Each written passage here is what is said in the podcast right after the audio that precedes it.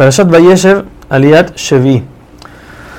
Ya que esta mujer hizo que toda la gente hable mal de Yosef, entonces Hashem agregó otro acto en Egipto para que la gente cambie de tema. El ministro de el copero y el ministro de los panes, o sea, de los panaderos del faraón, fueron puestos en la cárcel por algo malo que hicieron al, al faraón. ¿Qué fue lo que pasó? El copero, cuando le sirvieron la copa al faraón, había una mosca en, la- en el vino y el panadero se le encontró una roca en el pan. Estos dos fue- fueron puestos en la cárcel, en la misma cárcel donde Yosef estaba encerrado, y están ahí por un año. Después de un año, estas dos personas sueñan en la noche y se levantan muy preocupados. Yosef lo ve preocupado y le dice qué les está pasando. A lo que ellos le dicen, tenemos un sueño no sabemos, no, no- no entendemos la interpretación. Yosef le dice, no se preocupe, Hashem es el que interpreta los sueños, cuéntenme.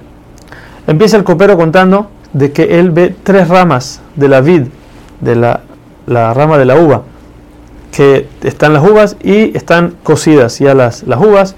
Él toma las uvas, las exprime en la copa del faraón y se las entrega en la mano. Eso le dice, eso que viste tú, las tres ramas son tres días. En tres días el faraón va a sacarte de aquí y te va a regresar a tu puesto. El panadero, que vio que Yosef resolvió el sueño bien, ¿cómo sabía? Porque dice Rashi, cada uno soñó su sueño y soñó la interpretación del segundo. Solamente que no se acordaban. Cuando Yosef contó, el panadero se acordó y dijo, oh, yo, también tengo, tuve un sueño parecido. Yo tengo tres canastas de paja encima de mi cabeza con todos los, los panes ricos que se le hace al faraón y los pájaros están picoteando los panes de mi cabeza. Dice Yosef, eso que viste tú, las tres canastas son tres días, también en tres días te van a sacar de aquí, pero a ti te van a matar, te van a colgar y los pájaros se van a comer tu carne.